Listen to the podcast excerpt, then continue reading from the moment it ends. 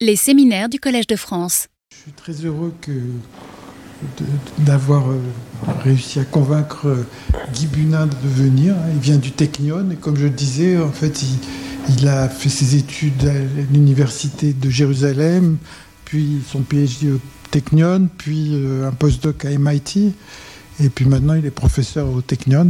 Et donc, il s'intéresse à ces problèmes euh, de système euh, en écologie, avec des interactions, je pense, qui vont être un peu aléatoires quand même, et de voir quelles sont les, dynamiques, les propriétés dynamiques qu'on peut observer euh, sur ces systèmes. Donc, je donne la parole. Wow, it's a bit strong. Yeah. Okay, you'll take care of it. Okay. Uh, thank you. Uh, thank you, Bruno, so much for inviting me. Thank you all for coming. So, indeed, as as uh, um, as was just said, uh, what I'll be talking about is um, the dynamics of uh, interacting populations in uh, ecosystems. And so, if you have um, if you have organisms uh, that belong to different species, you know, we know that in nature they can live together, um, and they have different population sizes. So an example could be um, this uh, predator and this prey, and they live together in the same habitat. And um, people have measured the sizes of the population of this hare, this rabbit, over time, and of this uh, predator, this lynx, over time. And you can see that population sizes have fluctuated, have gone down, and then gone back up over time, over many years. And here's another example. This is an experiment that was done with uh, two microbes, and they put them together in the same medium. And in some cases, after some time, both of them managed to uh, coexist to have populations that are, you know, finite populations in, in, uh, and live together. In other cases, one of the populations went extinct and only one survived. And there are other examples. Here is an example in this beautiful area, uh, intertidal area in um, New Zealand, and there's four species, and they have some interactions between them. And this is the coverage uh, of algae of this rocky area here over time, over many years, and you can see that they too uh, fluctuate significantly. And this, uh, the authors here claim that this has to do with this interaction between these four species.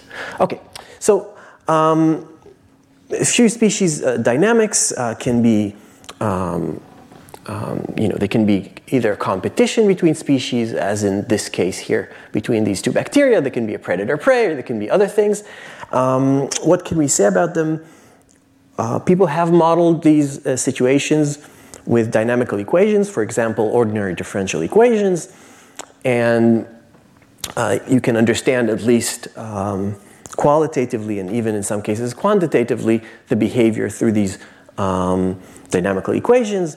Um, as you can see here, as I've been, you know, hinting, these uh, these interactions between the species can induce these very large fluctuations in population sizes, and so all this is for few species dynamics. This is classical uh, material in ecology. Um, the question I want to ask uh, and discuss today is what happens when there's not one, two, you know, four species. What happens when there's tens or even thousands of species uh, living together? With uh, complex interactions uh, between them that can be different for each, pair or, or, or a triplet of species. And okay, what happens there? So, one thing is that if you were hoping that things will calm down and you won't see too much fluctuations, uh, that's not the case. Um, you, there are situations where you see enormous fluctuations in population sizes when there are many species around. Um, and so, what kind of questions uh, would we ask? In these cases, you would like to know what are these fluctuations? So, the most basic question maybe these fluctuations that we're seeing, let's say here in this, uh, uh, in this uh, graph up there, are they maybe just due to changes in time in the conditions? Okay, the environment changes, and so something is happening. Maybe it's just two or three species or four species that are doing some interaction between them uh, that causes these fluctuations, and all the rest of the species are just feeling those interactions. Or maybe it's a truly a collective emergent effect um, that involves, really requires and involves very many species um, uh, interacting together. Okay, so that's the kind of question we want to ask.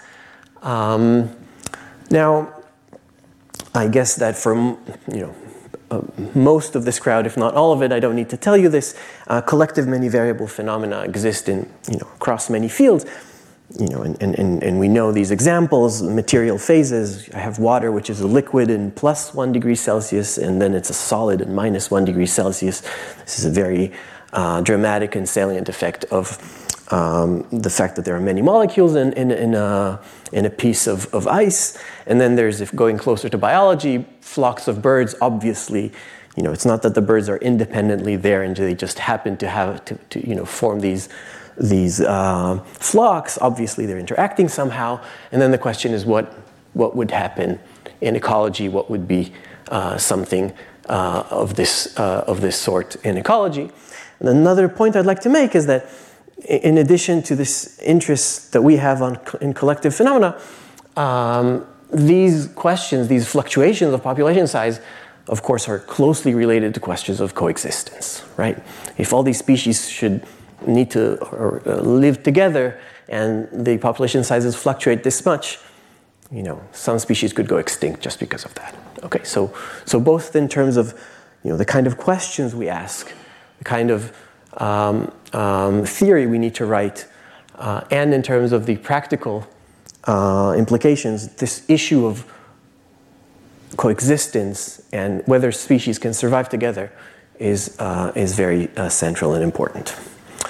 All right, so today I want to focus, uh, especially following the, um, the lecture that was uh, given earlier today, I want to focus on a specific um, example of a uh, transition, a dynamical phase transition. And this dynamical phase transition is actually one that is um, not unlike, at least in some, uh, in some aspects, uh, transitions that you see in other fields, such as uh, neural networks and game theory, economics, uh, and, and, cell biology, and other places. Uh, and, and the idea is simple you have some dynamical system and you have the parameters of the system. And as you change these parameters, there's a region of parameter space where the system, in time, the variables reach some fixed point, they no longer change, and then after some point, they start to fluctuate. Okay, so that's, uh, and again, that was uh, seen, that was discussed earlier today. And so the point is that this transition is a sharp one. Okay, in, in a sense, it's a bit like this water to ice transition, where there's you know, no dynamics up to here, and then all of a sudden, uh, as you change system parameters, you start seeing dynamics. Okay, um, and uh, what I want to now tell you is a bit about how we model interactions and dynamics in interacting populations. And for that, what I want to focus on is what are the special uh, things what is the set of properties that uh, we want to have, we, we, want to capture when we uh, talk about uh, dynamics of interacting populations. So one thing we want to have, and, and this, uh, again, this is in common with other fields, is that the interactions are heterogeneous. So every pair of species, let's say, might have a different interaction. This pair might compete, you know, two, um, two plants might compete over water, and then uh, both of them uh, there's this cow and the cow eats both of them and then there's something you know a bacteria that does something to the plants and something else to the cows and so on and so forth. So there's this heterogeneity variability in, in, what the interactions do. Another thing which I, i've already alluded to is this idea that there's this special um, value of the variables which is population zero Okay? And when a, population of some organism, some species, is zero, it remains there forever. Okay? Unless, of course, it, you know, it comes from the outside, there's somewhere else in space, and, and it can be fed in, uh, migrate inside. Okay? So, so if you think in terms of dynamical systems, this is uh, an absorbing value for the value for this uh, for this population. Okay, and that will actually be very important and special in what follows. The last thing is that you have spatial structure, or potentially have spatial structure.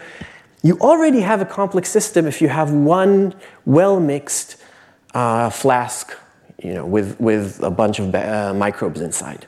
Okay, but you can have many different locations in, in space, each of them having the same type of complex interactions and with potentially with migration of individuals between these different places or seeds of trees that are planted and so on. Okay, so this is sort of like replicas of the rules of the game, but where the dynamics are popula- the, the state of the system in each one is different and they're coupled. Okay, so a crash course uh, in, in a few minutes on how we actually, we, you know, how people have been modeling for 100 years at least um, populations that interact in ecology. So uh, let's call Ni here the uh, population size of a species I. I runs from 1 to S, that's the standard notation in ecology. S is the number of species. And the simplest example is if you have just one population. So these are sheep that were introduced to Tasmania in the early 1800s. And you can see that initially the population grew exponentially. Uh, but then, of course, that couldn't last forever. And at later times, the population sort of stabilized. And so, what's the simplest equation you could write for that? You say, well, I want exponential growth, but then I want it to saturate when I reach some uh, value. And a technical note, I'll be normalizing the population sizes so that when uh, a species is alone, it reaches one. Okay, it's just a normalization. Uh, so that's okay. That's a logistic equation. You know, um, um, first year uh, type of thing. And then what you what would you do when you have two species? Well, for each of them, you'll you'll put these um, these logistic equations, and then you want some effect some interaction between them. And so this, if this is this uh, limitation of the growth, let's add another term here, which is the effect of the other species. So we have a bilinear interaction, n1 times n2 with a prefactor here.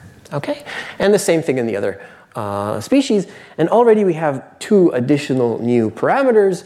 And if both of these parameters are positive, that could model competition. If one is positive and one is negative, that could model predator prey interactions. If both are negative, mutualism. So it's quite rich already for two species. And then you can do this for any number of species. The same trick, you add one such term for each additional species that is interacting with species one, and you get the generalized Lotka-Volterra equations, which are S-coupled nonlinear differential equations. Okay, so that's, that's one example of a model, a very common model that people look at. The, la- the, the, the uh, one last um, thing we want to add into these equations is this idea that there is space. Okay, space is very important, and I'm going to, for today, do it in the most primitive way possible. Okay, there's space, things move around, but let's imagine that we're in only in one, we focus on one location in space, and we just imagine that all the rest of, of the, the, the, the habitats around just contribute a migration. So seeds of trees enter from the outside, some unspecified um, space uh, around us, and that's just it. So I have the same equations as before, plus potentially, if I like, this additional migration term. Okay, so those are my equations. I sorry this was uh, this was a bit uh, maybe technical and dry, uh, but we're done. These are the equations we want to look at. Um, and now we need to stop and think for a second because now comes what I uh, see as a fundamental problem or, or uh, issue. And that is that, okay, so we have these equations. Let's assume that these equations are indeed what describes the system, but um, if we have, okay, two species, then we have four uh, parameters here which we don't know. Maybe we can fit them, imagine what they are, uh, measure. If we have 50 species, let's say, we're already up to over 2,000 parameters. And we're not going to know these parameters. We're not going to realistically measure with any accuracy even a fraction of all these parameters. Okay, so that is the, that is the real situation here. We do not know the rules of the game. Okay, that's, that's, that's a serious problem here. And so, um, one of the possible approaches, there are others, uh, which is, uh, you know, might be natural uh, to, to this crowd and, and, and, people who've been following um, uh, Bernard's, uh, uh, uh, lectures is to take these numbers here to be random numbers um, from some distribution. Okay? And so you uh, say, okay, I'm, i only assume that there's the simplest uh, assumption is that these are independent, random independent numbers from some distribution. Um, and I sample these numbers and I fix them, and that's my, that's my, um, those are the rules of the game, and then I let this thing run in time with, uh, with fixed numbers alpha. Okay? And for simplicity in what follows, I'll show you simulations with these growth rates to be one. That is uh, less important to us. Okay. So those are the rules of the game, and now what do I want to tell you? One thing I want to describe is um, it, it, the, you know, the basic phenomena of, of this uh, transition to chaos and chaos in these systems, um, and even uh, show you some experimental results. And then I want to describe something that's actually special to uh, these equations that has to do with what happens when you take out migration. Okay, so let's get started. Okay, so you take the equations I just described to you, and then you run them on a, you put them in a computer, you start with some initial conditions, and you just see what happens. So sometimes what you see under certain conditions, you see the following thing. So this is the x-axis time, the y-axis is the population sizes, and each line here is one of the species. There's, I don't know, 100 species here, maybe something like that. And you see that, okay, um, they, some of them go down, some of them go up, they do a bunch of things. At the end, after some time they've reached a fixed point, the, these abundances, these population sizes no longer change. And you can see that there's a, this uh, clear division between those that have uh, population sizes, sizable population sizes, and those that have very small population sizes. And these are just those that are supported by the migration and actually don't grow independently. Okay, so these are present species and these are as good as extinct. Okay, they're not really found in the population. Okay, but then another, um, for other parameters values of, of, uh, of how you sample the alphas, you indeed get uh, fluctuations in population sizes that last forever and ever. So these are just three of very many species in the population. Okay? And you see clearly again these very large fluctuations where species seem to go practically extinct and then come back up. Okay. So um, what can you uh, say about uh, this, um, these models on a more theoretical ground? So one thing that comes up when you do many, many calculations is that you keep seeing again and again and again the same three parameters, uh, which I uh, wrote up here. And basically, it's the mean and variance of the distribution of the alphas uh, combined with S, which is the number of species. And that's basically, so, so the first two moments, also, if you add correlation in the matrix, symmetry to the matrix, it also is important. Okay, so these are basically the, th the three parameters. So instead of 2,000 parameters, you're left with three. That's, that's, a, uh, that's a big improvement. And so you can start drawing phase diagrams. And indeed, you see a, uh, as a function of the mean alpha I'm drawing here. And here is the variability, the heterogeneity in uh, this um, distribution alpha, how broad this distribution alpha is. You see a, fixed point phase, and in fact, it's a unique fixed point phase. However, you start your initial conditions, you'll reach the same fixed point, and a chaotic phase. Okay, and now what I want to do is show you, uh, describe a little more in detail um, the scenario of the transition to chaos in this system. So let's start down here at the bottom. So here, uh, the interactions between all species are identical. And then it turns out that you always reach a fixed point. Um, that's easy to understand. But then when you start increasing this variability, so some interactions are stronger, others are weaker, uh, what you see is a situation where you still reach a fixed point. However, some of the species go extinct. Okay? So first of all, when you start increasing variability, you start seeing extinctions. Okay? but you still reach a fixed point. Then at some point, you reach the phase transition. Beyond that transition, you no longer reach a fixed point. You see these fluctuations that last uh, arbitrarily long in time. As long as you wait, you still see these fluctuations. And in fact, these fluctuations can be shown to be chaotic. Okay?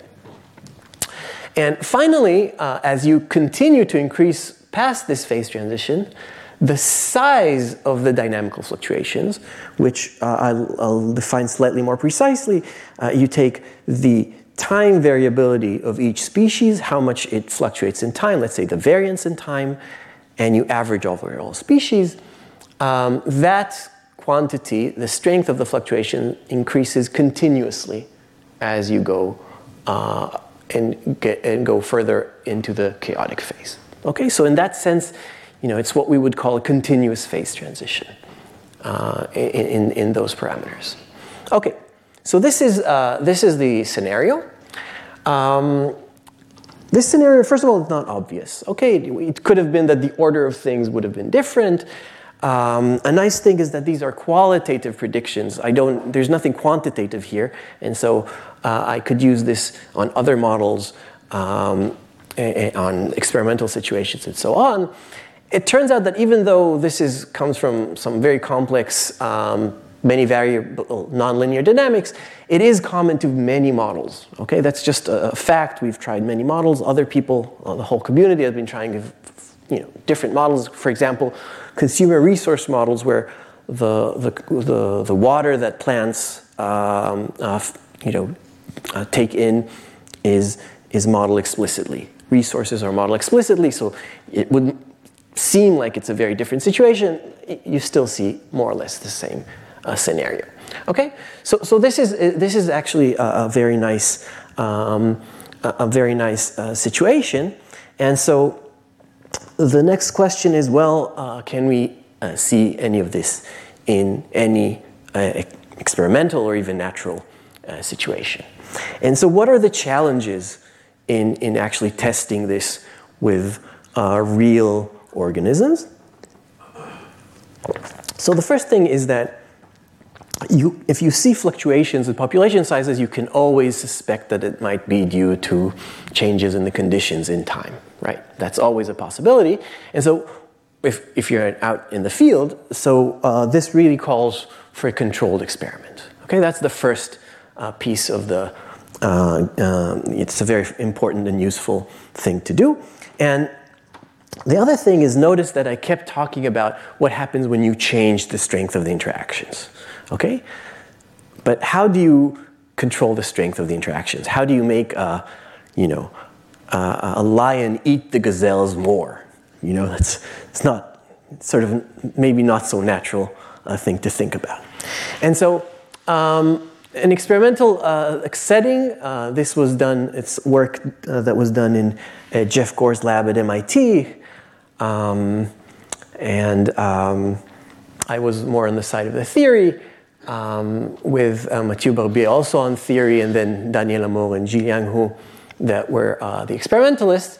What they did is uh, they, they know a lot about microbes and how to um, uh, grow and manipulate them. And what they did the following is the following thing. It's basically what these simulations that I showed you are doing. You take uh, you know, some set of microbes, okay, which they have in their freezers, and they take them out and they put them in together, and then you put them all in and you grow them for 10 days, and every day you add fresh medium and you add a bit of all the species so that you do have migration.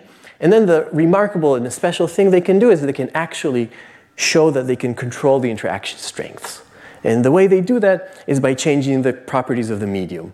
And so you actually check the different uh, compositions of the medium have very significant effects on the interaction strength. Okay, so we have this uh, thing that we can change, which is very much uh, what the theory is talking about.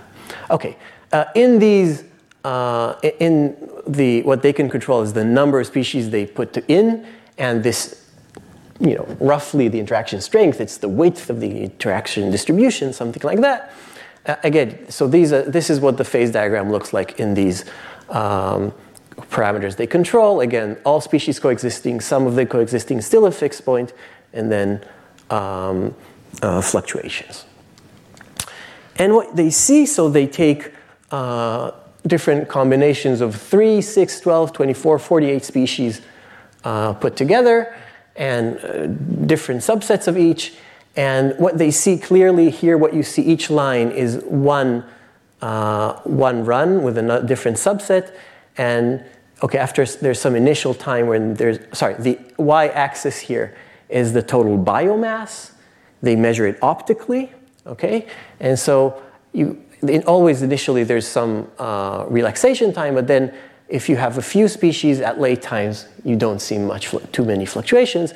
Whereas when you go to more and more species, you see these cases where it continues to fluctuate significantly, uh, even at late times. Okay, so that's when you increase the species pool size, the number of species you mix. When you also increase interaction strength, you see that this effect happens both in this axis as before and also when you increase the interaction strengths. Okay? So that's one thing. And then what you can also do is you can sequence. You can actually see which species are in there in any day, and you see that, uh, and then you look at the last day and you see how many species are there of the original ones I put in. And so this is the fraction of all species that you put in, how many are left. So at this area here, which is one, all species survive, then some of them, and then fewer and fewer. And you can overlay that with the information about whether or not you saw uh, fluctuations at uh, the last uh, four days. And this is where you saw fluctuations in the fraction of the communities which fluctuated. And so uh, here, I'm just showing you an example. This is um, of uh, six species. Well, there's like three, maybe four species that uh, manage to coexist here at the late days, seven to 10. And here is an example, and you see that there's more species, there's species um, that survive, but they also fluctuate dramatically over long times. Okay? And so this, these are the experimental results. These are these simulations that I uh, showed you before. Okay. Now, there is not, there isn't quantitative agreement between the simulations and the experimental data. There absolutely isn't. What there is is um, agreement in the order of the phases and where they are, how they're organized in phase space. Okay, that's the level uh, which we hope to expect, and, and that's what uh, we are showing here. Okay. So okay, so th- this is this is uh, this is the experiment. Okay, I'm just happy to see this, okay? um, seeing, uh, you know, I, I, who, who, would dream, you know, water going to ice, seeing something like that in dynamics of actual microbes. Uh, to me, that's a nice thing. What we gain from that, uh, maybe I don't need to tell this crowd, is these are phenomena that were observed separately. You know, sometimes you don't see fluctuations in abundances of species, sometimes you do, and here it is all in one place. And again, um, the models do not meet, do not agree quantitatively, but they do agree on a qualitative level. Okay, so that's that's uh, the uh, basic story of fixed point and chaos. So we saw this phase diagram for the dynamics. We even saw uh, we even saw it um, experimentally. Uh, as I mentioned, this uh, transition, what I told you so far about it, is in fact um, you know, has a lot in common with um, a similar transition that's being seen in dynamical systems in other fields. And so, okay, maybe we can go home now, um, and you're welcome to if you like, but uh, there's actually one very important thing that I haven't uh, discussed yet, and that is that what I was hinting to that actually the when you are chaotic, you see enormous fluctuations in the population sizes and by many, many, many orders of magnitude. And the question is, where does that come from? Okay? That is something which is special to populations, and that's something I want to discuss now. And more formally, the point is, that I'll make and, and try to explain is that chaos, as I've been describing so far, requires there to be this migration, okay, this additional term here. Formally, mathematically, taking this to zero is a singular limit for the dynamics in a sense that I'll try to explain in what follows. Okay? So this is what I want to describe now. Okay. So um, let me go back to, uh, uh, to a figure that I actually showed you. I showed you this figure before. This is just a population. This is just uh, um, a situation where the dynamics of the system reach a fixed point. But I want you to actually look at the time scale here. So time scale, this is, these are natural units. So, you know, order one would be a generation time in which, you know, microbes will multiplicate, something like that. And so the time to reach the fixed point here is actually extremely long. It's thousands of, or even, you know, tens of thousands of generation times. Okay? This is really, really long times. And this is the simplest possible thing. This is a system reaching a fixed point, you know? So the, it, people who play around with these uh, equations, with these systems, have noticed that this, these dynamics can be sluggish. That's, that's just a very rough name for this tendency of things to take way longer than you would have expected. And the question is, when, where is it coming from? And, and what you can notice is that when migration is low, and here migration is 10 to minus, I don't know, 18 in this simulation, that slows down things significantly. Okay, and so maybe the most striking, um, striking um, phenomenon that is associated with what this, this sluggishness, as I call it, is what happens when you actually completely take out migration. Okay? You throw it out completely. And so let's let me show you now simulations without any migration. And so again, this is time and these are the abundances and there's many lines here, so I've just colored three of them. And what you can see is that at early times, the, these lines fluctuate a lot and fluctuate quickly. A lot is, is not the, the right word. It's just you see faster fluctuations and then you see that the dynamics slow down. Okay, it's just taking longer and longer and longer. And um, as, uh, as a standard, uh, the way to quantitatively measure uh, this uh, slowing down is to take two times and measure the autocorrelation of the population sizes, the vector of population sizes between these two times. And what you see is that the longer the, the, the larger the initial time, the slower the decay of this uh, correlation function. And this dynamical slowdown is known as aging. Um, in in the physical terminology. Okay. And then if you want to look uh, at why, why this might happen, what is this related to, if instead of looking at the uh, end here, you look at uh, a log axis of the same figure, what you see is that these um, variables which seem to disappear at zero, actually what they're doing is they're doing these dips to very low population sizes, which later uh, bloom back, which later uh, recover and come back. And the longer you wait, the, the deeper these dips are, and the longer it takes for them to come back. Okay? That's what you keep seeing here. Longer and longer dips that keep coming back. Okay.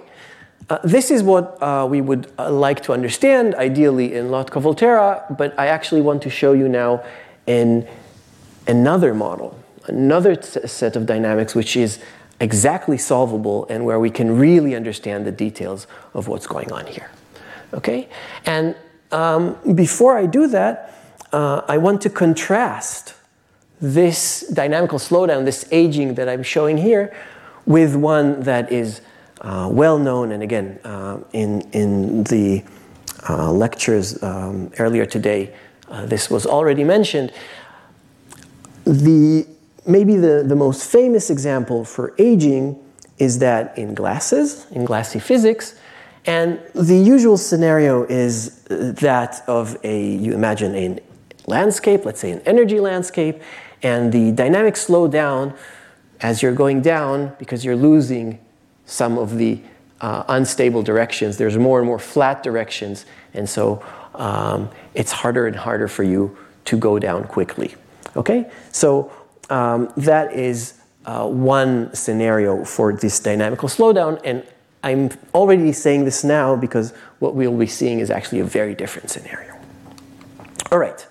So there is one old and very well known uh, model with just three variables, as if it's three species, which does show something similar to the, what we're seeing in our uh, system. And this is, is uh, sometimes called the rock, paper, scissors um, model. It's something, it's known from the 1970s. And what you have here is three species. Each one of them strongly inhibits the next one in this circle, in this cycle. Okay, so if species one is here, it's really not allowing species two to grow. Okay, it's preventing species two from growing. Um, species two would prevent species three from growing, but species two now is not here. So what would happen is that species three can start growing. When species three grows, it, um, it kills species one. Okay? And so we, we are left with a situation that now species three is the one that is abundant, and species one and two are hardly there. And so what happens is that if you follow in the three dimensional space uh, of, of these population sizes, you see that the dynamics go closer and closer to the three fixed points um, of, of this type. And of course, as you go closer and closer to fixed points, your dynamics, when it goes close to a fixed point, it slows down. And that causes this dynamical slowdown, this aging. And so this is, this is beautiful. This is a really nice thing. It's known, uh, by, the, by the way, in dynamical systems, this is known as a heteroclinic cycle. This is beautiful. Um, but again, it, the question is always how relevant is it to a situation with not three, but 500 uh, variables? Okay, that's always the question. Um, and when you have many species, you don't have three fixed points all with the same properties. You have a range of fixed point properties. Uh, they might be more stable, less stable, and so on. Dynamics don't go in cycles. They you know, sometimes go in this direction, then in that direction, then in a third direction, and so on. Uh, and so we have to, you know, we, we have to take what we can from this, but also uh, try to see what happens when many species are around. All right. So in order to describe this uh, new model that I want to tell you about, um, let me uh, first say that the Lotka-Volterra equations, which I described before, are actually uh, an example in a broader set of models that are written as are seen as you've seen here. That the time derivative of each uh, variable, each population size ni, is ni times some function of all the other all, including uh, all the vector of all the populations. Okay, so that's a general thing. Um, so yeah, single species uh, uh, example is, is here when g is 1 minus n. The generalized Lotka-Volterra is this linear form here for g, and so on. And these are uh, nice because they keep, they keep the ends non-negative forever if they start non-negative extinction, n equal to zero, remains so forever, which is this absorbing thing which is going to be, which is very important to us. Um, yeah, so it does everything we want. So uh, here's another uh, model from this class. This is uh, work with uh, Thibault, uh, who's, who's been working with us uh, in the last year or so. And so we were looking for another model because the Lotka-Volterra was just not a good you know, too complicated place to start with. And so Thibault suggested the following model, um, where I'm sorry, now uh, the just it's a different paper, so it's different notations. And I'll be calling X now, okay? It's still population sizes, okay? It's just a different letter. So what you see here is that the different time derivative of X is this function of X times uh, the sum of all these X other X's alpha ij xj. Um, these dynamics, if they start, if all these x's start between 0 and 1, they keep x's between 0 and 1. The point here is, is as following, and we call it the mirrored extinction model, because just like in usual uh, situations where at 0 you stay at 0 forever, here when you're at 1 you also stay at 1 forever. So it's like there's two types of quote unquote extinctions. You either go extinct at 0 or at 1. And so um, and so uh, both of these are absorbing values, and these alpha ij's are just independent random numbers, as before. And let's say with zero mean, it doesn't really matter. Okay, just uh, uh, what might be an ecological interpretation of this, this is not completely uh, insane. Uh, you could have a situation where a, a, uh, where a species, you know, it doesn't go above some uh, value, its population, because it's limited by something, by space, by some resource it needs, and so on. And so it doesn't go below zero, it doesn't go above, let's call it one, but its dynamics in between might be affected by the other species. Okay, so it's not completely insane. But really, uh, for us, honestly, what matters the most is that these dynamics are exactly solvable.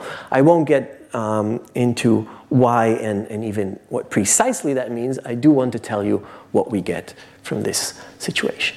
Okay, so you run the dynamics. Um, and let's first look at what happens to one species within a large system. So I'm, I have 500 variables. They're all running together. They're interacting as before. But I'm just looking at one of them. What I see is the following thing. Well, at initial times, at the, the, the variable does something. But then uh, quite quickly, it reaches either 0 or 1.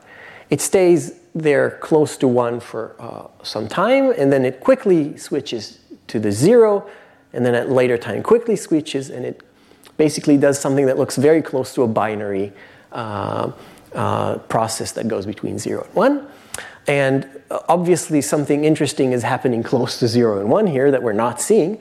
So let's stretch the, um, the segment from zero, between 0 and 1 to plus minus infinity. That close to 0, it's like taking log scale. So we're basically taking a log scale close to 1 and close to 0, if you like.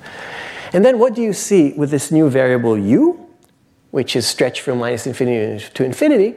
What you see is that u performs more or less a straight line, a ballistic motion for some time, then it changes its uh, direction and it performs a longer ballistic motion uh, in this direction, and then an ever lo longer one and longer one and longer one. Each time it performs an ever longer uh, ballistic motion. Um, and so uh, he, here it is, these, this dashed line here in the, in, from a simulation. And so what this means is that with time, the xi, when you go and fold it back between 0 and 1, gets exponentially close to either 0 or 1. Okay? So you're really, really, really close to these two absorbing values except during these rapid transitions uh, that happen in the middle. Okay?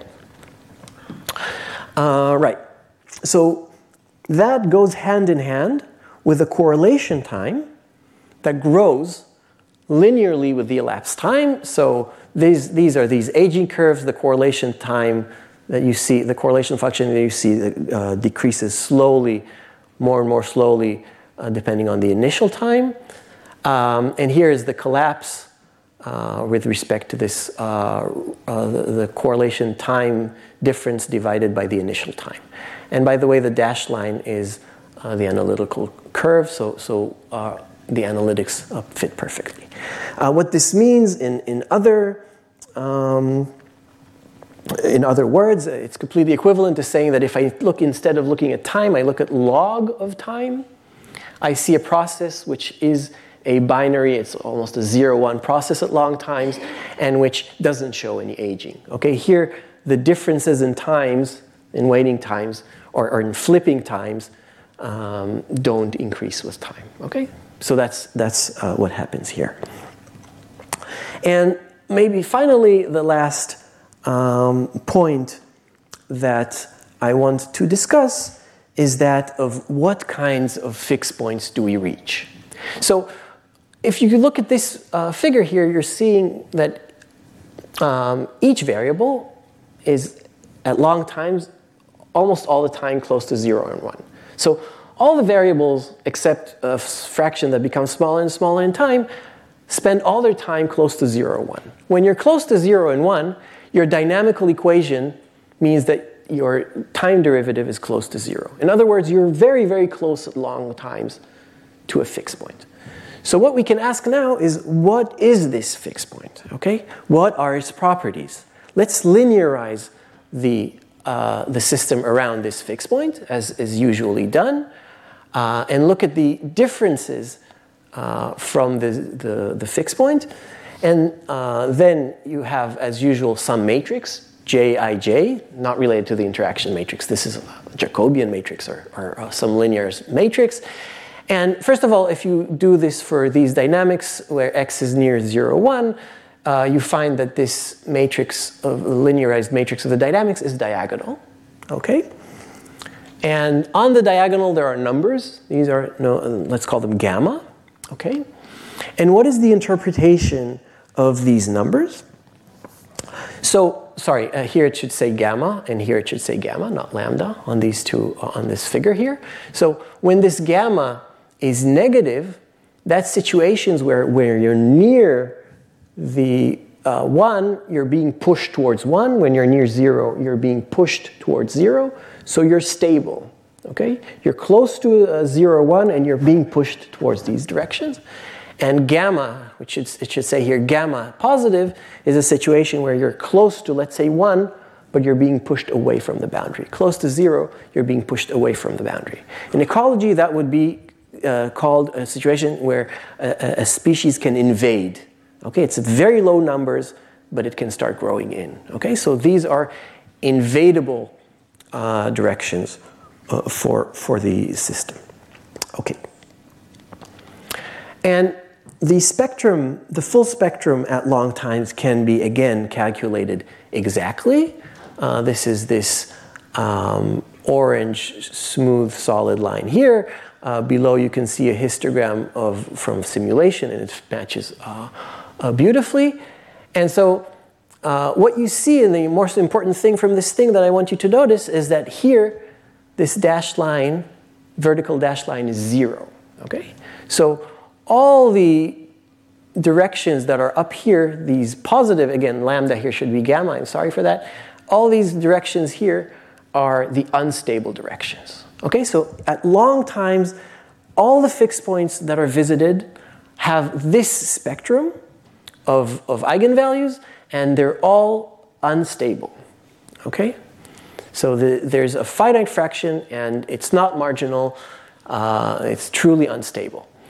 Uh, another point is that the um, if you look at all the fixed points, you just take it random, a zero or one for each uh, variable, and you ask what kind of uh, spectrum would you get, it wouldn't look like this. It would be centered around zero, would be a different one. So you're not choosing the most common or typical fixed points. Nor are they the most stable in the spectrum. The spectrum has, in fact, marginally stable uh, um, spectra, and they're not reached either. Okay, so it's something that the dynamics chooses. And so let's, uh, let's close, uh, uh, take all these pieces and put them together. So I already discussed, you know, I want to make this contrast with uh, this, what I call here, landscape aging, like glasses. And in our model, first of all, there's no landscape, okay? There is, we're not performing gradient descent over anything. Um, again, this is something that has to do with the asymmetry of the interactions, something that Bernard Derrida uh, talked about earlier today. And so you know, nothing to do with that. Um, the second point is that the spectrum, as I just mentioned, is always unstable, truly unstable. It's not close to marginality. Uh, however, what is happening here is that the variables go very, very close, extremely close to the fixed points. Okay, exponentially close to the fixed points as time with time as time uh, grows, and what this means is that when a variable goes very close to a fixed point value, even if it changes its mind, its mind and it wants to now start growing away, because it's so close, it will take it a long time to grow away. Okay? And that is what uh, slows down the process. It's this extreme, sick closeness to the fixed points that then uh, slows down when things change. Okay? And that's what causes the, the aging, and this aging is, uh, I think, I've, i hope I convince you, it's a different scenario uh, for what happens. Okay, so that is this uh, model, what we call the mirrored extinction model. Going back, I'll just add back um, uh, migration, and I want to explain uh, quickly what happens on the qualitative level. So let's go back to Lotka-Volterra and let's add this migration term. What does migration do? It's an additional plus lambda at the end of the uh, thing. And basically, what it does is it prevents, it's like a hard uh, floor, it prevents the, these variables n from going any lower than uh, some value lambda. You can see it here as well. Maybe it's a better uh, thing here. And so what would happen is that you would see this aging behavior that I discussed until a long enough time in which variables hit this floor and can no longer um, can no longer uh, have these ever larger excursions. And that's when aging is, as they say, interrupted. And then what you get at later times is chaotic. But, and this is an important point, what you get is these huge fluctuations where uh, populations go from practically being zero, 10 to minus 5, all the way up. Okay?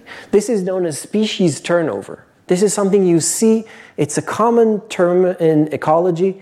Uh, that, that species disappear and come back. We see that uh, even in the experiments I showed you before, uh, we, you can see these things happening, things going back, going down completely, and going up. So it's, there's uh, a change in the composition. It's not just fluctuations, it's a complete change in the composition.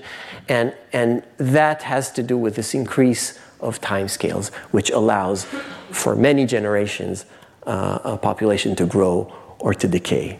Okay, so um, I, I, every time I, I, think of these things, I'm reminded of uh, newspaper clips where you see, uh, you know, a toad that was gone for 20 years is back. Uh, where has it been for 20 years? Uh, in, in, this, in this sense, this is quite natural that populations can look like they've disappeared completely for uh, a long time and then be back and happy, even without changes in, ex- in external conditions. Okay, so uh, that's what I wanted to tell you.